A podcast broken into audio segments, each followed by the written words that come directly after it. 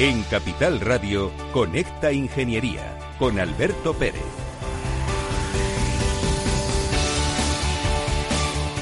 Buenos días, queridos amigos. Buenos días, España. Buenos días, ciudadanos. Son las 10 de la mañana y las 9 en Canarias. Es 4 de noviembre y me preocupa muchísimo la situación que estoy viendo. ¿Vamos a un confinamiento total otra vez?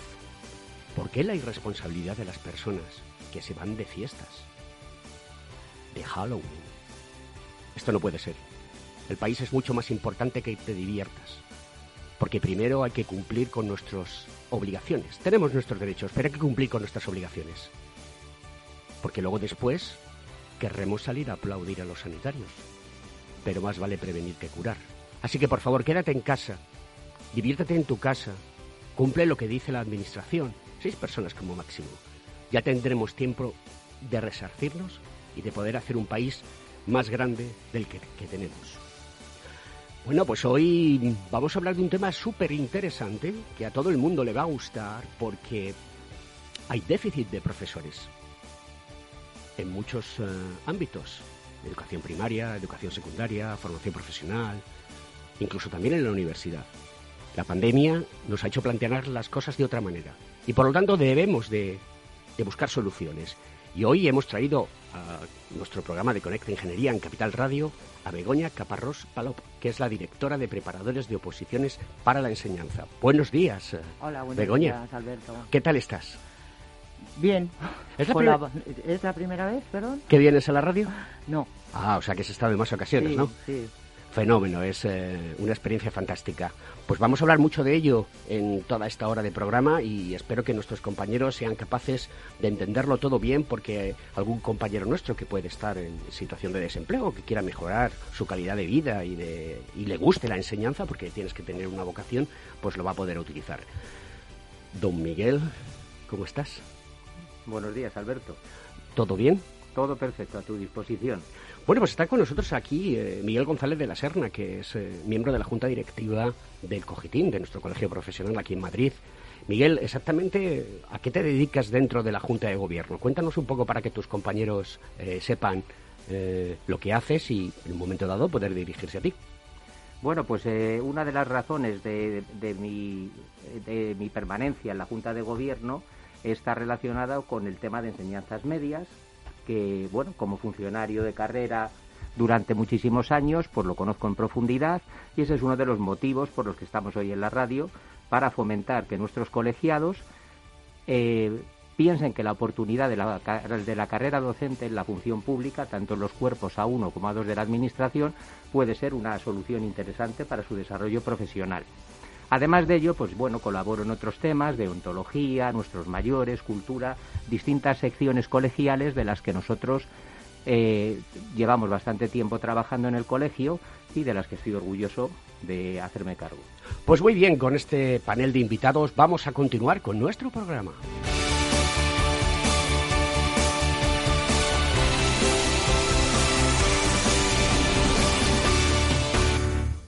Según sondeos realizados por colegios profesionales, las licencias registran plazos de tramitación superiores a los 18 meses. Los encuestados afirman tener sentimientos de impotencia por los retrasos inaceptables y gravosos. En eCity, las licencias ya no son un problema. Gestionamos con celeridad tu licencia o declaración responsable de modo presencial o telemático. Te garantizamos trato personalizado, seguridad y solvencia. eCity es una entidad colaboradora urbanística del Ayuntamiento de Madrid con más de 10 años de experiencia. Solicita información, tu EQ de confianza, www.ecity.es.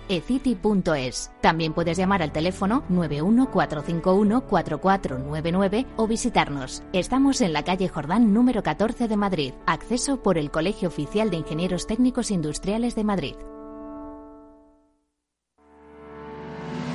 ¿Quieres ser empresa colaboradora del Cogitim? Gracias al convenio gratuito tendrás multitud de ventajas para tus empleados aunque no estén colegiados, tales como descuentos en formación presencial y online, acceso a proempleo para que puedas encontrar el perfil que más se adecue a tus necesidades y aparición en nuestras publicaciones y web, entre otras. Hoy más que nunca, colaboremos juntos. Puedes llamarnos al 91 448 2400.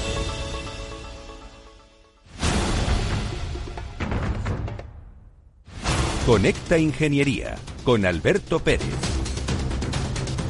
Pues vamos allá con la noticia de la semana. Ya sabéis que me preocupan muchísimos los, los autónomos porque muchísimos eh, compañeros nuestros de, de, Ingeniería Técnica Industrial, de graduado en Ingeniería Industrial, pues se encuentran en situación de, de ser trabajadores por cuenta propia y algunos de ellos tienen empresas. Y esta noticia va referido a ellos. Los autónomos deben darse prisa para optar a las ayudas de hasta 7.000 euros para la digitalización. La Cámara de Comercio de España puso en marcha tres ayudas de hasta 7.000 euros para que los pequeños negocios se digitalicen. Los autónomos de Madrid, Valencia y Cantabria pueden presentar su solicitud hasta el 6 de noviembre. Quedan dos días yo en algunas ocasiones pienso que debemos tener más tiempo para hacer estas cosas y desde aquí le lanzo un mensaje a, a, la Cámara de Comercio de España pues que amplíe la prórroga porque esto es muy importante para muchos autónomos que necesitan digitalizarse y adaptarse a las nuevas situaciones del futuro, que el futuro es ahora.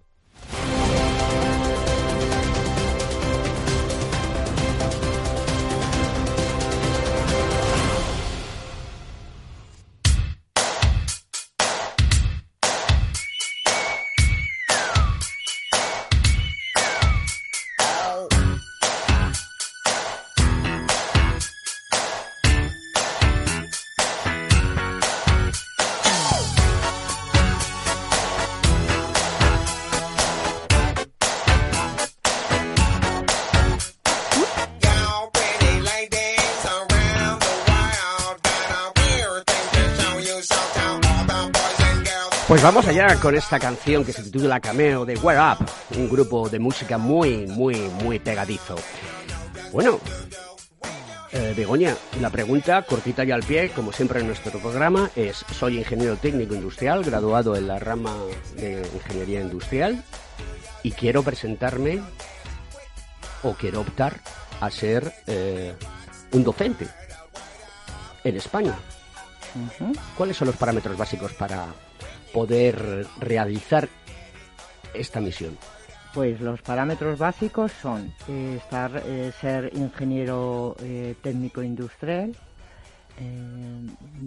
de haber terminado la formación universitaria, haber cursado el máster de profesorado y presentarse a una especialidad cuyos contenidos sean concordantes con la ingeniería con la formación que he recibido. Uh.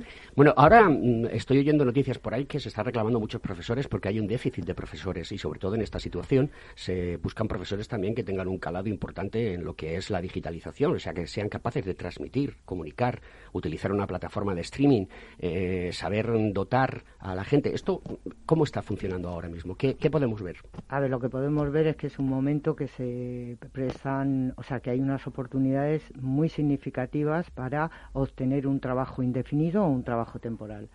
Eso lo marcan las consecuencias de la crisis financiera, eh, por un lado, y ahora por otro, la pandemia. Esto es un servicio esencial al que hay que responder y faltan profesores en todos los cuerpos y todas las especialidades.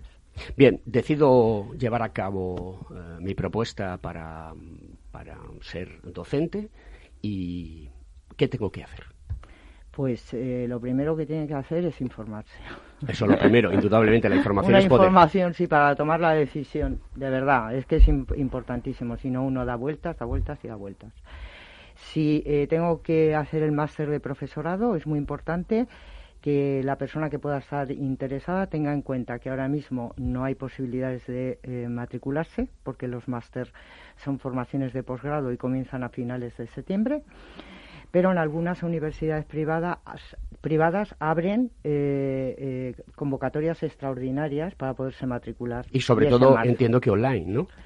Eh, bueno, sí, las universidades privadas hacen ese servicio online, algunas uh -huh. públicas también, como la UNED, pero ahí los plazos son septiembre, septiembre, septiembre. Y eso sí, un, atención, porque el 2023 va a ser un año también muy significativo y extraordinario. Estás hablando del 2023. 2023. O sea, que nos quedan tres años. Sí, sí. Pero, bueno, dos años y un sí, poquito. Sí, dos años, pero es que eh, como son bienales las uh -huh. eh, convocatorias, eh, se alternan con maestros en la mayoría de las comunidades autónomas, si no hay que tener la lengua oficial de, las, de cualquier comunidad autónoma de lengua cooficial, que ahí sí son anuales las convocatorias. Entonces, yo, eh, mi mensaje clarito para el que necesite este trabajo o quiera este trabajo es lo primero, la primera información que desde aquí me parece que tenemos que lanzar es que tienen que hacer el máster de profesorado, salvo que hayan cursado el curso de adaptación pedagógica, que es equivalente, o hayan trabajado como profesores X meses, como mínimo un año o dos años en tramos eh, discontinuos, y entonces es equivalente al máster de profesorado. Otra cosa, el máster, cuando eh, se vayan a matricular, mm, lo que tienen que eh, plantearse es que se tiene que dejar de llevar de la mano de la universidad. El máster es habilitante. Eh, la rama donde les metan para el máster, para luego hacer el practicum, no condiciona ni determina nada tienen que hacer el máster de profesorado, la universidad les va a incluir en el área de conocimiento al que pertenezca ingeniería, técnica y el grado de ingeniería, y les van a derivar a un área de conocimiento solo habilita el máster, que es vamos, es bastante para el ejercicio docente. Vale, o sea que si no tengo el máster no puedo hacer nada. Si no, o los años de profesorado, como tú has dicho, como mínimo un año o dos años alternativamente. O el curso de adaptación pedagógica. Ah, efectivamente, el famoso CAP. que había anteriormente. Bien, yo ya tengo todo eso, eh, pero ahora necesito preparar unas oposiciones. Sí, sí, sí. ¿Qué hacemos? Vale, hay que preparárselas. Primero, porque las oposiciones a las que se pueden presentar los colegiados, eh, que yo estoy aquí porque Miguel mm, me llamó, llevamos, tenemos una relación de hace tiempo y por cierto muchísimas gracias al Colegio Oficial y a vosotros y a este espacio también, ya de paso lo, lo incluyo. Muchas gracias. Porque eh, yo estoy muy comprometida con el trabajo de los demás, yo tengo edad, eh, he sufrido ya dos crisis, una, la financiera y esta que tiene que ver con algo que ha pasado a lo largo de la vida, las crisis financieras también, pero menos, yo creo, menos impactantes en un sentido. Y decidí con la crisis financiera que iba a poner lo mejor de mí misma eh, para que las personas pudieran contemplar esta opción como un trabajo posible. Entonces, perdona, pero se me ha olvidado, pero no, tranquila, todo está muy bien. Y además, que es que realmente... La, la pregunta es, vale, yo tengo que preparar unas oposiciones eh, ¿Dónde acudo? ¿Qué tengo que hacer? ¿Qué necesito? Eh, ¿Cómo me tengo que formar? Eh, ¿Debo de seguir los consejos de una empresa especializada como la vuestra, de preparadores de oposiciones para la enseñanza? Sí, debe de seguir los consejos de un centro que prepare oposiciones. En este caso yo vengo en representación de preparadores de oposiciones, pero bueno, es una opción. Hay otras en el mercado. Perfecto. Entonces, en preparadores de oposiciones lo primero que hacemos es eh, que los, eh, los interesados participen en una sesión informativa donde se les habla del sistema selectivo. Esto es fundamental que lo sepan y luego, una vez que ya saben esta, el Estado ¿vale? Eh, selecciona a sus docentes a través de las consejerías de educación de las diferentes administraciones eh, autonómicas y qué se necesita saber para ser seleccionado, bien para trabajar temporalmente o bien para conseguir un trabajo fijo. La oposición tiene dos partes, una parte es el concurso y otra parte es la oposición y la oposición mm, se la deben de preparar con personas que en su día, este es nuestro profesorado, de eso puedo hablar, no del profesorado de otras empresas, son personas, funcionarios de carrera que sacaron la oposición y además son los más eh, inquietos, de verdad. Son personas hasta ahora que lo que desean es ayudar a otros y les encanta la enseñanza, les encanta transmitir. Así es que hay que prepararse. Son oposiciones a las que se pueden presentar de nivel A1 y nivel A2. Esto es lo importante. Nivel A1 eh, es el más alto para ser servidor público y nivel A2 el segundo. ¿Y los ingenieros técnicos industriales, Miguel, dónde están? ¿En el nivel A1 o en el nivel A2? Estamos en ambos, estamos en ambos. Yo lo primero que os quería comentar, Alberto, es que siempre en la función pública lo que hay que atender es a la norma o al real decreto. En particular, ahora, ahora nos encontramos que hubo una resolución realmente dos resoluciones de 11 y 24 de marzo del, del, año 2020 en la que la Dirección General de Recursos Humanos, en concreto de nuestra Consejería de Educación de la Comunidad Autónoma de Madrid, convoca procedimientos selectivos para ingreso, reserva por discapacidad, acceso a cuerpos de profesores de enseñanza secundaria, idiomas, profesores técnicos de formación profesional, música, artes escénicas, artes plásticas y diseño, y procedimientos de adquisición de nuevas especialidades. Esta oposición es importante, luego Begoña nos lo va a comentar, quedó paralizada por otra norma del 13 de abril del, del 2020 que lo posponía por el problema del COVID. ¿Qué hay que hacer para acceder a un procedimiento selectivo para acceder a la función pública, lo que comentaba Begoña, cuerpos A1 o cuerpos A2 de la Administración? Lo primero hay que decir que son procesos selectivos de carácter abierto siempre garantizan la libre concurrencia y, puesto que es estatal, los principios de igualdad, de igualdad mérito, capacidad y publicidad están claramente eh, eh, dentro de la propia convocatoria. ¿Quién puede acceder? ¿Quién puede acceder a los cuerpos A1 y A2? Pues en concreto, para acceder a los cuerpos A1 o A2, cuerpo A1, es necesario tener título de doctor, licenciado, ingeniero, arquitecto o títulos equivalentes. Títulos equivalentes en determinados casos a los graduados en ingeniería de la rama industrial o ingenieros técnicos industriales les permiten pasar a cuerpos del grupo A1. Para el cuerpo, para los funcionarios del grupo A2 de la Administración, en principio las titulaciones prioritarias son diplomado, arquitecto técnico, ingeniero técnico, o graduado o títulos equivalentes, pero que siempre son necesarios mirar en el Real Decreto. Muy bien, y ya tengo todo esto claro. ¿Y en qué consisten las oposiciones? Begoña. Hay dos fases, una fase eh, de concurso y una fase de oposición. En la fase de concurso hay méritos eh, que aporta el opositor y que en todas las comunidades autónomas eh, se centran en tres apartados. Uno es la experiencia docente previa, otro es la formación académica y otros son otros méritos entre los que se encuentra la formación continua o permanente y no voy a entrar en detalle porque quiero que se queden cuatro cosas claras. Vale, entonces, pero cuando estamos hablando de, mm, de formación, o sea, de experiencia docente en cualquier ámbito, ¿no? Sí, en cualquier ámbito. No, necesita, no necesitas haber dado clase en un instituto, en un colegio o en una universidad. Pero no formación, tiene que ser formación reglada. Vale, eso es importante. Formación reglada, sí. Eso es importante, disponer de esa formación reglada.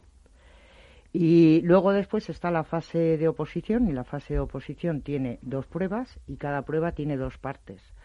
Una de ellas es eh, hay que desarrollar un tema extraído al azar del el temario de la oposición que consta pues el que más eh, setenta y tantos temas va desde setenta y tantos temas a cuarenta y nueve temas eh, teniendo en cuenta este, a los colegiados, que son los que están ahora mismo, mm, bueno, conectados, interesados o O sea, que una de las cosas importantes a la hora de presentarse a una oposición, ¿de acuerdo? Porque antes lo que has hablado es un concurso por méritos, pero en el caso de que te tengas que sentar eh, a, un, a, un, a un examen, a un examen, ¿de acuerdo? Que es el el, el perdonar, la oposición, ¿vale? Pues eh, una de las cosas fundamentales es que tienes que saber comunicar, ¿no? Porque eh, la gente eh, se aprende las cosas de memoria, claro, setenta y tantos temas. ¿Los temas son muy extensos? no. No. son extensos porque el opositor cuenta con dos horas para desarrollar el tema. ¿Vale? ¿Te puedes llevar una plantilla con tu tema trabajado o tiene que ser a memorieta pura y dura? No, tiene que ser a memorieta pura y dura, no. Tiene que ser un trabajo de memoria pero elaborado con una internalización de los contenidos. Efectivamente. Pero no tienes ningún material de apoyo, ¿no? Porque en otras ocasiones, pues siempre, yo me acuerdo de la universidad que nos dejaban, oye, haga usted un esquema y con eso desarrolle usted el tema. Eso no es posible. No, eso no es posible y es por escrito. Es por escrito y luego después se lee o lo lee el tribunal. Y esa es una parte de la primera prueba. O sea, o lo lee el opositor o lo lee... O lo lee el tribunal. Eso depende de cada año lo que regule la convocatoria. Vale. ¿Y después? Y después eh, hay un ejercicio práctico que tiene que ver con la eh, evalúa la habilidad instrumental del conocimiento científico que se concreta en el temario. Luego el supuesto práctico está relacionado con el temario. O sea que si te sale un supuesto, eh, perdón, si te sale un primer tema sobre ese tema haces tu escrito y luego después sobre ese tema haces la segunda parte. No, la segunda parte te ponen de todos los bloques de tres, a elegir dos, depende de la convocatoria. ¿Cuáles son los más eh, complicados? Todos son complicados. Todos son complicados. Todos son complicados. Muy bien. Eh, bueno, pues eh, vamos a continuar porque es un tema muy, muy, muy interesante. ¿Y qué tal es la respuesta de los alumnos que preparáis en este tema? ¿Son conscientes de ello? ¿O ¿Llegamos a, a una situación en la cual hay mucha gente que no lo supera o todos los que pasan por vuestras manos son garantía de éxito? Disculpa, si son conscientes de qué? Es que no te entendí. Ah, perdón, discúlpame. Eh, digo que si son conscientes de la importancia que tiene prepararse bien las cosas y del esfuerzo que hay que hacer. Porque todos tenemos en la cabeza que, las oposiciones son eh, realmente, realmente duras en algunas ocasiones, ¿no? En, en un principio eh, no, no se es muy consciente. El perfil de este opositor no es muy consciente. Es una vez que eh, ya se enfrenta a la oposición y a la preparación es cuando empieza a tomar conciencia. Muy bien, pues vamos a seguir hablando y vamos a dar paso ahora a la segunda parte del programa.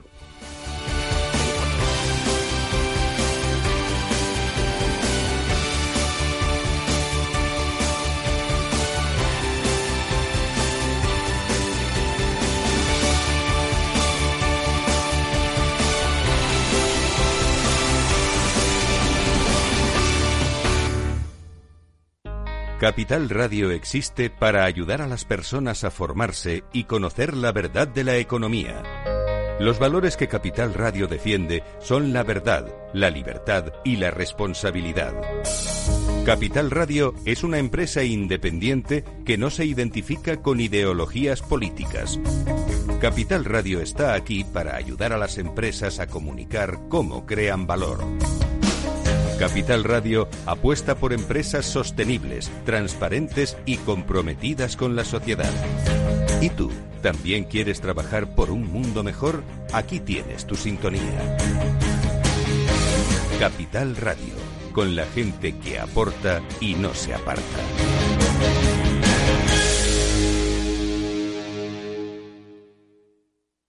Si tus prospectos comerciales te resultan perfectos desconocidos, ahora puedes conseguir toda la información necesaria para que tus decisiones no impliquen riesgos para tu empresa. Informes la empresa líder en información comercial, financiera, sectorial y de marketing, con acceso online a más de 350 millones de empresas en todo el mundo. Infórmate en el 902-176-076. Informa.es. Business by Data.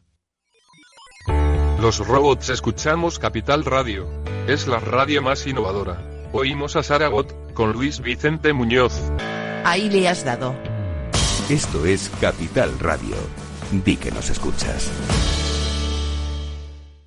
Gestora más premiada de 2019 por Expansión All Funds. Plan de pensiones más rentable en la categoría de renta fija según V2 y continuos reconocimientos a la calidad de nuestra gestión. Si esto no es suficiente para traer tu plan de pensiones a Renta 4 Banco, también te ofrecemos hasta un 3% de bonificación sobre tus aportaciones. Entra en r4.com e infórmate de nuestros planes de pensiones para quienes miran el número, pero también los resultados. Renta 4 Banco, tu banco especialista en inversión. Consulta Consulta las bases legales de la promoción en r4.com.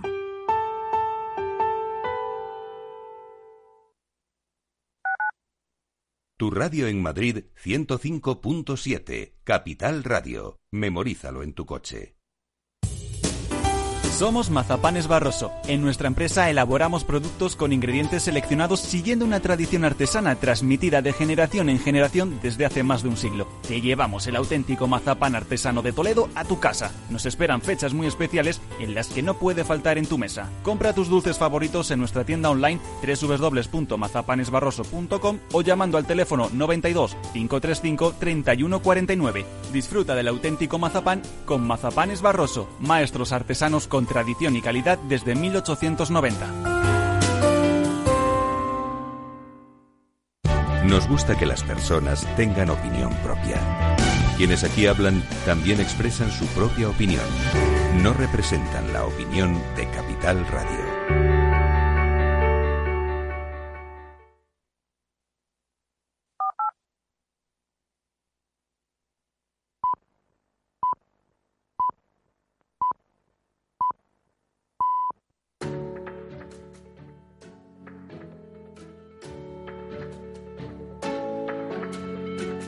Escuchas Conecta Ingeniería con Alberto Pérez.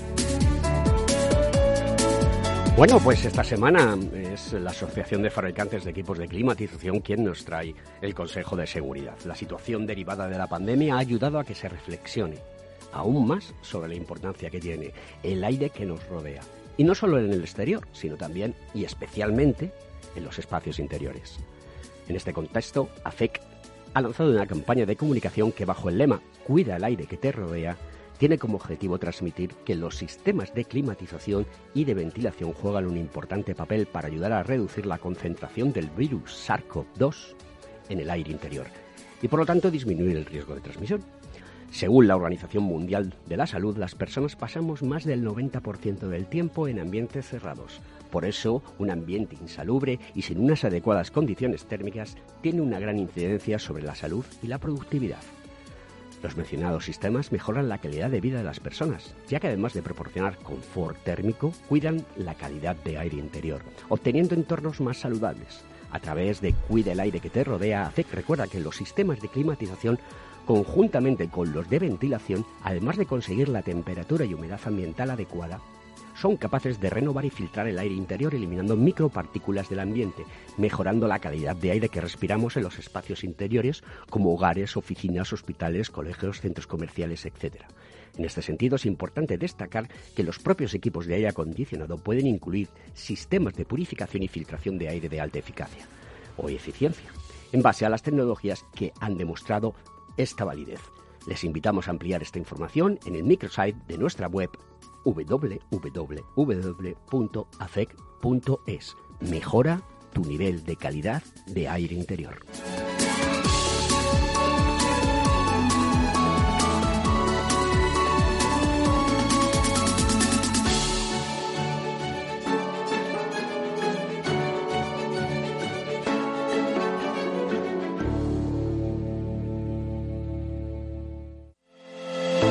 ¿Acabas de montar un negocio y te gustaría protegerlo de posibles intrusiones no deseadas? ¿Necesitas asesoramiento respecto a los sistemas de protección contra incendios que la legislación obliga a instalar en tu empresa? ¿Ya tienes sistemas de seguridad o de PCI en tus instalaciones pero buscas un mantenedor para los mismos? No te preocupes, en Grupo Eurofesa damos solución a todas estas cuestiones. Ingeniería, instalación y mantenimiento son los servicios que ofrecemos para proporcionar a nuestros clientes soluciones integrales de cara a proteger bienes y personas en materia de protección contra incendios y seguridad detección de humos y gases, extinción automática y manual, control de accesos, videovigilancia y sistemas antiintrusión. Todo lo que necesitas en una única empresa. Grupo Eurofesa, siempre atendido, siempre protegido. ¿Estás colegiado en el Cogitim? ¿Piensas que por Novisar no necesitas la colegiación? El colegio es tu mejor aliado. Siempre estará en tu desarrollo profesional, ofreciéndote servicios como asesoramiento técnico, legal, laboral y fiscal, además de numerosas herramientas competitivas como formación presencial y online, acreditación de PC ingenieros, software técnico, networking y otras muchas. Porque creemos que trabajando juntos podemos construir una sociedad mejor. Colégiate. Más información en www.cogitim.es. Conecta Ingeniería con Alberto Pérez.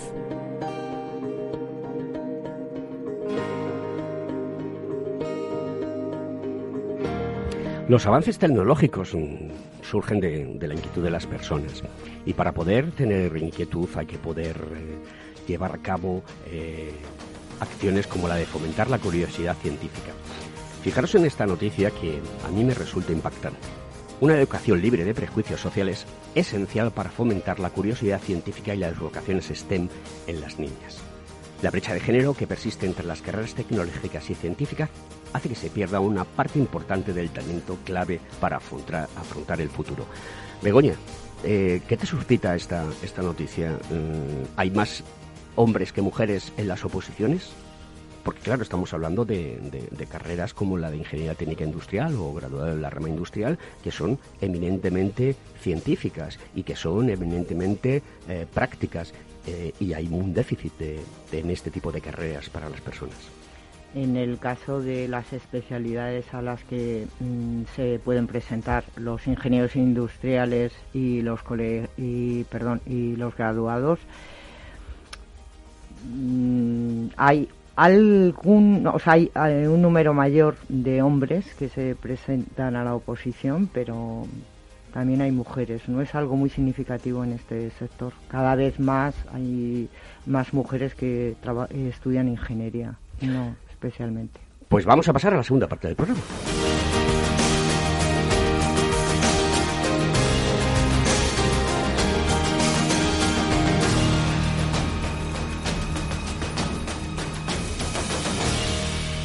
Ladies and gentlemen, Miss Grace Jones, slave to the rhythm.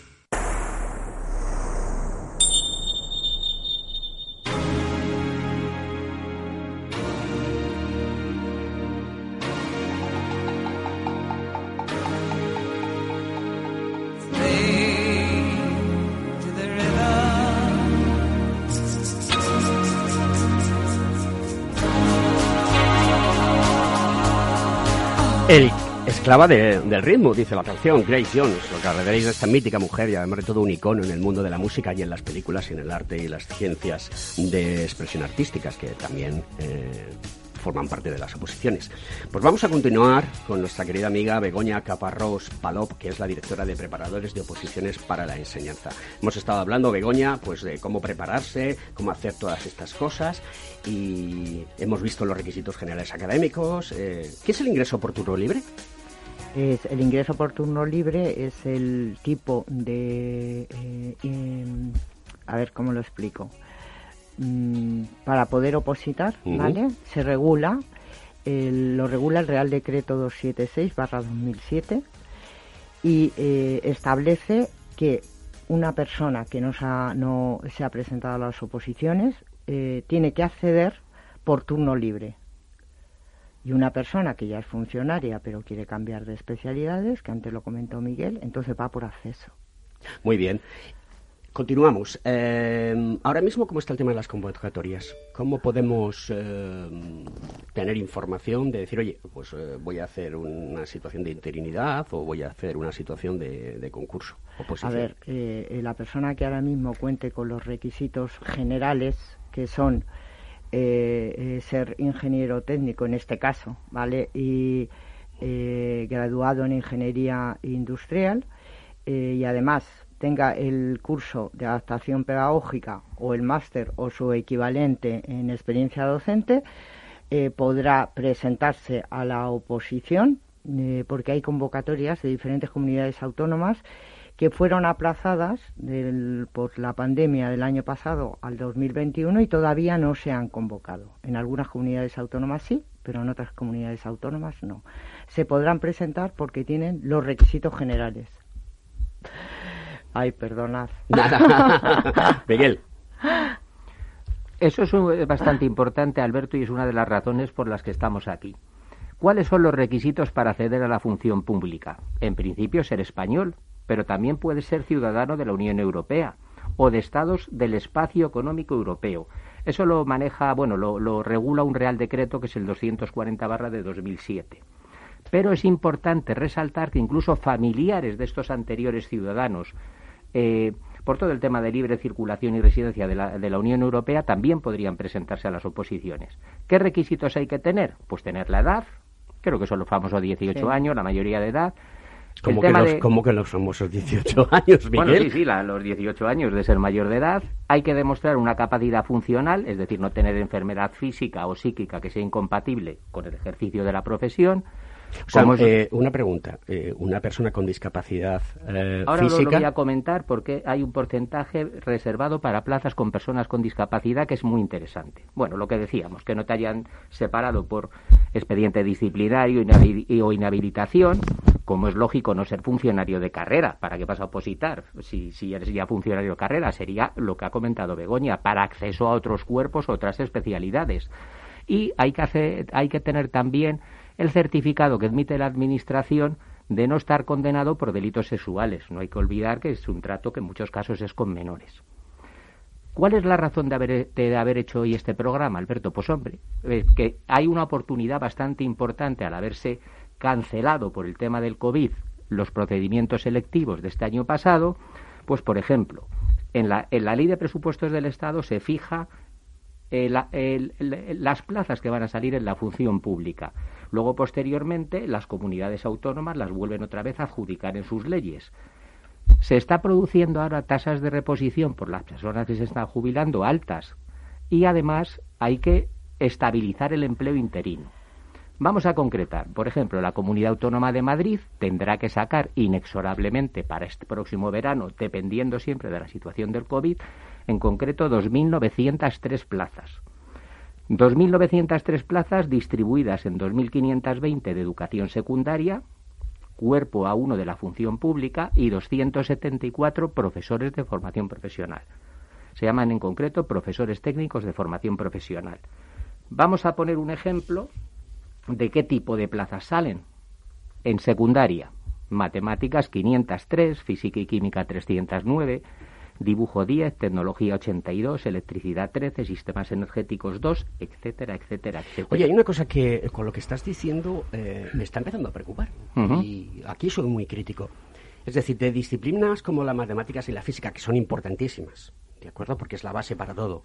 Y donde ah, hoy en día se demandan a este tipo de perfiles eh, en la empresa privada por todo el tema de, la transformación digital, todo lo que es el Big Data, todo lo que es la inteligencia artificial y estas personas están muy preparadas para ello.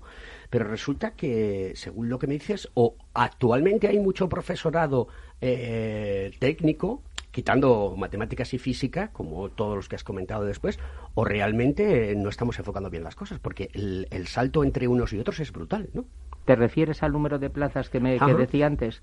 Hombre, tienes que pensar que matemáticas o física y química tienen posibilidad de enseñanza en educación secundaria obligatoria, tienen bachillerato, es decir, hay un gran número de alumnos a nivel a nivel madrileño y a nivel español que están cursando la educación secundaria y el bachiller. Pero se le está dando, la pregunta es, eh, contestadme los dos, eh, ¿se le está dando más importancia a disciplinas como la matemática y la física, que son súper importantes, y a disciplinas de tecnología, de lo que está avanzando hoy en día la sociedad y lo que requiere la sociedad, que se puede conjugar perfectamente con las matemáticas y la física? ¿Esto está ocurriendo así? Es una pregunta. ¿eh? Yo simplemente creo que el, el alumnado en educación secundaria obligatoria y en bachillerato es mucho más numeroso que el de formación profesional.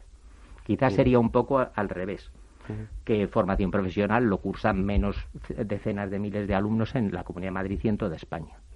A ver, yo eh, aporto a lo que estaba comentando Miguel que eh, la educación secundaria obligatoria eh, es obligatoria en este país, en España, afortunadamente es gratuita. Y tiene un currículo.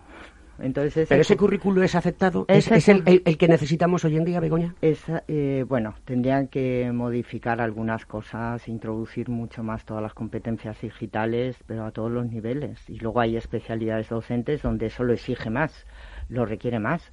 Pero dense cuenta que los temarios que están en vigor se publicaron en el año 1996 en la formación profesional Economía también en el 1996 y el resto de temarios en el 1993. Que estamos hablando de más de 30 años, ¿eh? Sí, y no se ha modificado. Entonces esto... Pues yo os lo voy a decir claramente, eso me parece inadmisible. Y lo tengo que decir así. Sí, es inadmisible. alguien se está equivocando, porque el mundo va por otros derroteros y otros caminos. Indudablemente la necesidad de personas que sean capaces de transmitir, de enseñar a nuestras jovenzuelas y jovenzuelos es fundamental, porque es donde se forman los talentos, como veíamos antes en el, en el, en el artículo que, que hemos comentado, pero que desde, desde el año 93 nos haya modificado cierto tipo de cosas, pues la verdad es que estamos en una situación en la que nuestros eh, políticos eh, son francamente mejorables. A ver, yo lo que creo es que esto de la pandemia no nos va a hacer más buenos pero sí que eh, hay que replantearse muchísimas cosas eh, desde la administración, que me imagino que como todos modificaremos cosas, se van a modificar, pero lo que está claro es que los opositores se van a presentar eh, con los contenidos de un temario que se publicó Está claro, eso lo, hemos dejado claro y además de todo el programa de hoy está para eso, pero eh, desde, desde Connect Ingeniería tenemos que, que activar a la administración. Fijaros que es muy importante esto que estáis hablando vosotros, los temarios están obsoletos. ¿Qué puede llegar a ocurrir, por ejemplo, en imagen y sonido? en imagen y sonido se seguiría dando la fotografía clásica.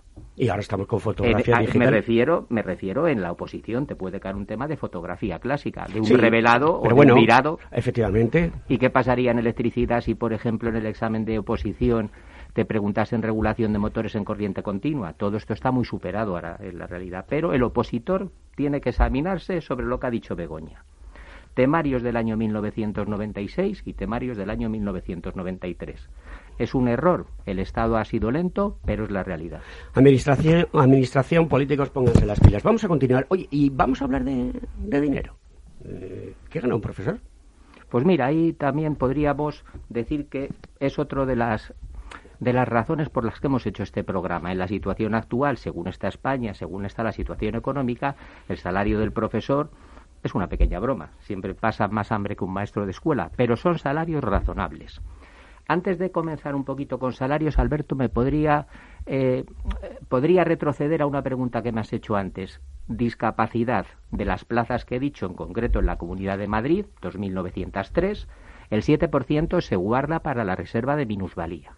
¿Eso la reserva de minusvalía. Eh, Miguel, ¿es suficiente o debería? Yo creo que sí. Yo creo que es suficiente. Yo he presidido tribunal de oposición. Es razonable. Un 7% para el turno de discapacidad hay que mirarlo bien en el Real Decreto, porque son discapacidades, eh, yo no lo conozco muy bien, mayores del 33%, pero eso hay que mirarlo en la normativa. Hombre, para ser equitativos, eh, y hoy me he levantado un poco peleón, lo primero que sería que se cubriesen las plazas de, de las personas con discapacidad y posteriormente fuesen rellenándose los huecos. Eso sería lo ideal para mí. Lo que ocurre es que cuando, cuando no se cubren todas las de discapacidad, porque no hay personas que cumplen las condiciones de discapacidad, pasan, si no me equivoco, Begoña, al turno libre. así es, así es. No, pero eso ¿Y qué, es el turno libre exactamente? El ingreso por turno libre, lo que pregunté. Una persona que no se presenta nunca a la oposición y se presenta por primera vez.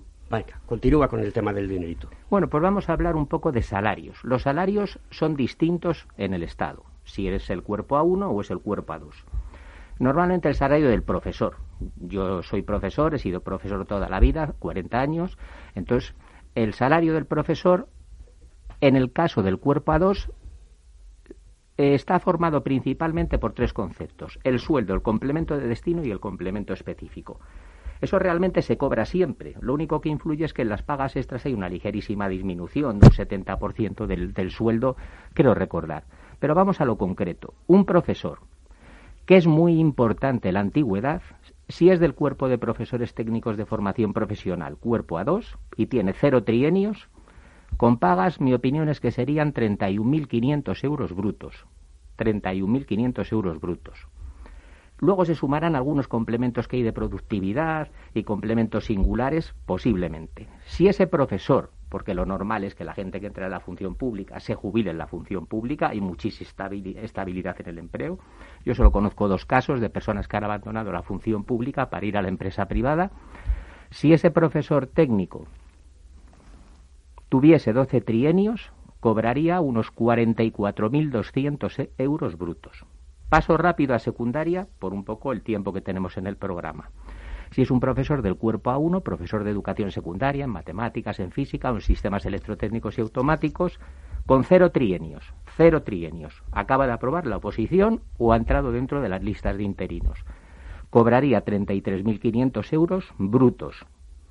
Si tuviese 12 trienios de antigüedad, los complementos de antigüedad, formación y trienios, podría llegar a 47.500 euros brutos. Además, tendría complementos singulares dependiendo de su situación en el centro. Puede ser director, jefe de estudios, secretario, jefe de estudios adjuntos, asesores, hay equipos de orientación educativa, jefes de departamento, centros de la red de formación del profesorado, etcétera, etcétera, etcétera. Y dentro del centro, sobre todo si tiene un poquito de antigüedad, también hay complementos de productividad, coordinadores deportivos, programas de préstamo de libros, bibliotecas escolares, institutos deportivos, innovación tecnológica, programa refuerza, etcétera, etcétera, etcétera. De tal manera que ese salario podría, eh, podría oscilar entre unos 31.000, 32.000 euros un profesor técnico hasta un máximo, imaginemos que puede ser director de un instituto con más de 2.000 alumnos. Podría llegar a los 62, 64.000 euros brutos anuales. Yo lo que veo es que el dinero que se paga en España en comparación con los países que realmente tienen un nivel de calidad de enseñanza reconocido y prestigiado es muy escaso. Así no vamos a ningún lado. No sé qué opinas, Begoña. Pues que es la realidad y no se opinó que tienen que ganar muchísimo más. A mí me parece que las personas que tengan un trabajo de tantísima responsabilidad como es un servicio esencial, en este caso, eh, educación, y por lo importante que es, porque se ponen los pilares de todo, todos, en el presente y con una proyección de futuro, pues tendrían que ganar muchísimo más. Pero Oye, es lo que hay. eh, ¿esto ocurre también eh, con la enseñanza privada? Eh, ¿Los salarios son similares? ¿O esto es como los Yo creo que, cuerpos infor- son, creo que son ligeramente inferiores. Realmente no tengo unos datos concretos, pero toda la vida hablando con compañeros que trabajan en la concertada son algo inferiores normalmente a los de la pública. Sí, estoy de acuerdo, es así. Si la pública oscila lo que hemos hablado, Alberto, dependiendo del cuerpo y dependiendo de la antigüedad y de que seas director o que seas inspector, que también puedes acceder a la función inspectora, 32.000 euros brutos sería lo mínimo, lo mínimo porque siempre vas a tener una tutoría o vas a tener alguna actividad que lleva un pequeño complemento, hasta cerca de 70.000. 70.000 euros brutos, en mi opinión, sería un jefe de inspectores, si además es catedrático. Claro, pero para eso hace falta Años. eh, años. Años y carrera docente. Oye, hemos hablado de... ¿Hay parámetros de, de- de análisis de- del conocimiento por parte de los eh, candidatos a, a profesores en relación a, uno, los idiomas, dos, eh, re- en relación a todos los conceptos digitales?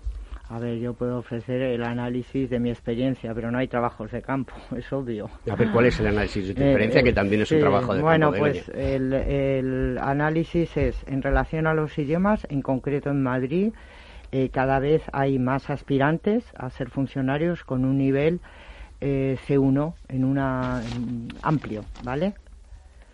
Eh, en relación a los idiomas. Lo otro que me preguntabas, perdona. Eh, las competencias digitales. Ah, las competencias digitales, pues, mm, deja mucho que desear.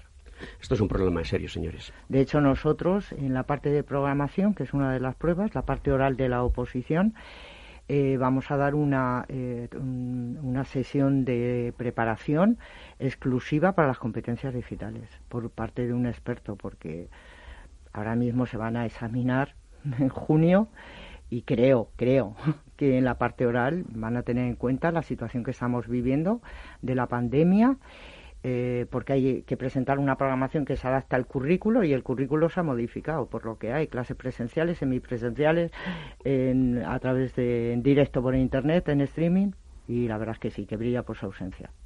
Pues esto me preocupa y desde aquí, desde Conecta Ingeniería, mm, en nuestro programa que patrocina eh, nuestro colegio profesional, el Cogitín en Madrid, debemos de, de actuar, eh, querido Miguel. La Junta Directiva eh, tendrá que proponer también eh, cierto tipo de cambios en la administración pública porque esto no tiene sentido. Si no, vamos a seguir haciendo más de lo mismo. Y entonces esto va a ser como el chiste del infierno alemán y el infierno español, que ya lo contaré un día en antena. Porque cuando no falta una cosa, falta la otra. ¿no? Conocido y bueno, sí. Es muy buen chiste, ¿eh? ya, ya lo contaremos algún día en el programa. Hoy no, porque se nos acaba el tiempo y lo tendré que contar otro día. Hombre, esto me lo tengo que preparar bien, porque a mí me gusta hacer la performance, ¿eh, Miguel? Sí. Oye, Miguel, eh, esto tenemos que trabajarlo, pero cuéntanos una- alguna anécdota en el poco tiempo que nos queda que hayas vivido tú, porque tú has estado muchísimos años eh, siendo Mira, una me gustaría persona... contar un poco, por, a mí me ha tocado presidir tribunal de oposición, eh, también eh, eh, el, te- el- el comité de selección, por decirlo de alguna manera. ¿Cómo sería una oposición en electricidad? Lo primero que llegas es, bueno, evidentemente toda la burocracia de presentarte. El- lo que te vas a llegar es un examen rápidamente de problemas. Ese se va a valorar de 0 a 10, de 0 a 10, y hay que superar, si no me equivoco, Begoña, 2,5 puntos. Es que eso está cambiando mucho. Por Y va eso yo cambiando. no he entrado en eso. Normalmente los problemas se suele dar un 70% de la nota de la primera parte, de la prueba A. Luego vienen los temas. Los temas, lo normal pues era de unos 50 y tantos, 60 temas, sacar 5 bolas. Y ese se valoraba también de 0 a 10, pero suma- eh, creo era un 30% de la nota de la primera parte. En la segunda parte del examen lo que hay es presentación de la programación que la valora el tribunal también de 0 a 10 puntos y da un 30% de la nota y luego lo que se llama la encerrona. La encerrona es que te tiras una hora preparando una unidad didáctica de tu programación y luego la presentas hasta el tribunal. También se valoraba de 0 a 10 y daba un 70% de la nota. La suma de ambas, de ambas partes es lo que te va a dar la nota de la oposición a la que suma- se sumará luego la antigüedad que tú tengas, los méritos, por ejemplo, académicos, es decir, lo que sería el concurso más o menos Begoña es así como está o, se ha modificado. Ahora hay una modificación transitoria y el concurso es 40 y la oposición es 60. Ha cambiado desde que, desde que me tocó a mí, yo creo que el 2006 o 2007. Y, y esto tiene que ver con la necesidad que, que existen de profesores. Igual que la necesidad de médicos, pues es lo mismo, es un servicio esencial. ¿Qué ocurre? Que como hay mucho trabajo temporal, por eso hay tantas bolsas, hay tanto trabajo para interinos, que son oportunidades eh, eh, es lo que quiero lanzar desde aquí, que son oportunidades. Se gana poco, pero se gana. De verdad. Y desde aquí yo mandaría el mensaje de que estén atentos aquellos que cumplan los requisitos para las bolsas de trabajo, las convocatorias, que se pueden poner en contacto con el Colegio de Ingenieros eh, Técnicos Industriales y Graduados o con preparadores de oposiciones para la enseñanza y nos van a tener a ambas partes para ayudarles en todo lo que podamos. De verdad, tómenselo en serio si lo necesitan. A veces lo que he notado yo es que el ser humano en determinados momentos le cuesta trabajo ser humilde y reconocer lo que le falta, pero la falta la tenemos todos los seres humanos me gustaría poder ayudarles si ustedes lo necesitan, de verdad. Pues seguro que sí. ¿Dónde te podemos encontrar, Begoña? ¿Dónde podemos acudir directamente para poder eh, eh, empezar a, trabajar junto contigo en soluciones que nos permitan, algunos de nuestros compañeros, eh, llevar a cabo una oposición para o ser un interino, como hemos estado comentando a lo largo del programa? Pues bueno, o a través del colegio de ingenieros eh, técnicos y graduados industriales o en el teléfono 91 308 0032. es mejor que llamen a que les dé la dirección porque eh, nos mm, tenemos unos un protocolo bastante eh, estricto con el tema de la con el tema y damos cita previa. Oye, ¿y vuestra página web cuál es? Preparadores.eu preparadores.eu, las iniciales de Europa. Muy bien. Y bueno, pues oye, eh, me ha parecido fantástico el programa porque hemos dejado las cosas claras, la necesidad que hay de, profesorado. Mientras Miki me va poniendo esa música de fondo para ir despidiendo el programa, pues vamos a hacer un pequeño resumen, ¿no? Y es, eh, bueno, pues eh, primero, hay que estar motivados, hay que tener digamos, vocación para poder acceder a este cuerpo, que es una oportunidad fantástica porque te puede proporcionar o bien eh, iniciar tu carrera profesional como docente o bien eh, reengancharte si te has quedado descolgado, reinvertarte, que es muy importante que la gente vaya con transformaciones digitales en su currículum, en su, formación, esas competencias digitales que hemos hablado, el inglés, el alemán, el francés, todos aquellos idiomas que sean requeridos eh, en esta situación para poder enfrentarse a ellos y que bueno, pues es un camino que hay que trabajarlo porque no es fácil, es, es es duro, por decirlo de alguna manera, pero como todo en la vida, ¿no? Yo creo que, esto va por ese camino. ¿No, Begoña? Estas serían más o menos las conclusiones, o se me olvida alguna cosa que tú quieras comentar. No, solamente un matiz. En relación a los idiomas, eh, lo que tienen que saber es que les abre o se abren oportunidades para trabajar en bolsas de personas que tienen la habilitación lingüística.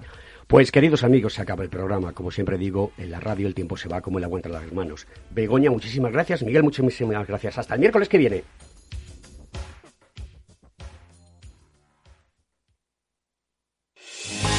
¿Está pensando en montar una empresa pero no se atreve a dar el paso en solitario? ¿Busca una marca conocida y consolidada que le respalde? En Franquiciados le ayudamos a elegir el negocio que más se ajuste a sus necesidades. Franquicias de éxito, innovadoras, de baja inversión. Los miércoles a las 12 en Capital Radio tienen una cita con el único programa de radio de España especializado en la industria de la franquicia. Franquiciados con Mabel Calatrava.